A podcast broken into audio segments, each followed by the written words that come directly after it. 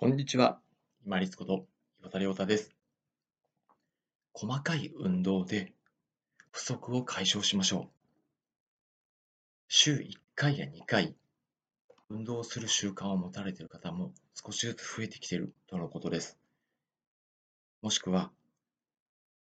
運動しなくちゃいけないなって頭では分かっているのになかなかできないでいらっしゃる方のお話もよく聞きます。そういう方は、ちゃな細切れの時間、特に移動とかを使って、細かい運動の量を増やしていって、それをちょっとずつ積み重ねることによって運動不足を解消していきましょう。よく言われるのは、エレベーター、エスカレーターを使わずに階段を使う方法ですね。特に上下2、3回であれば、階段を使うだけでも、だいぶ意識が変わってきます。そして、その階段を使うって、特に登るときなんですけれども、一段腰で少し大股開きで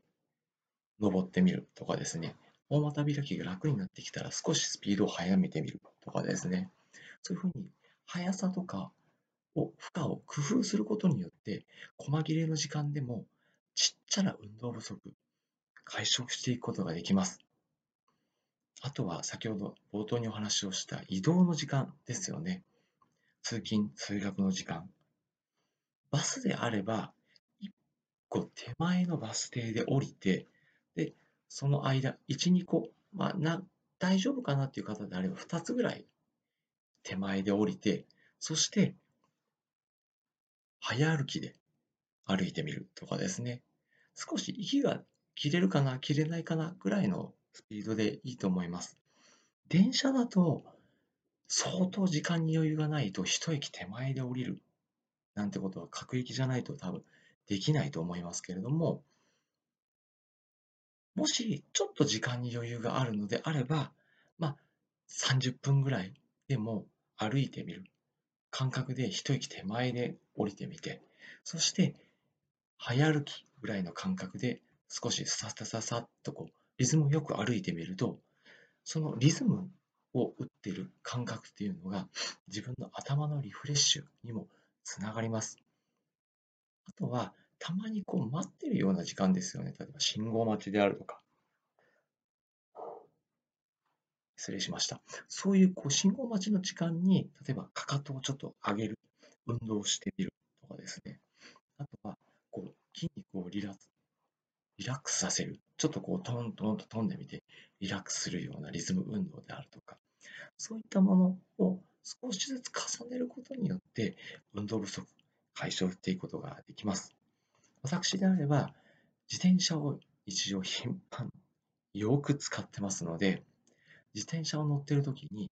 加速をさーっと速めて運動不足の時にはですねさっと速めてそして加速がついたら少し重みの段に切り替えてそして太ももに負荷をかけてしっかり加速のついた速度を維持しながら少し息が切れるぐらいのスピードでさーっといくという感じで細切れの時間を生かして運動不足解消しています。週1回、あ、今週、来週は運動できないなとか、なかなか運動しないといけないと分かっているのにっていう方、ちっちゃな時間を使って少しプチ運動を積み重ねることによって運動不足を解消していくことができます。ぜひご活用ください。このプチ運動時間、すごく気分もリフレッシュして、脳も活性化、血流が良くなって活性化されますんで、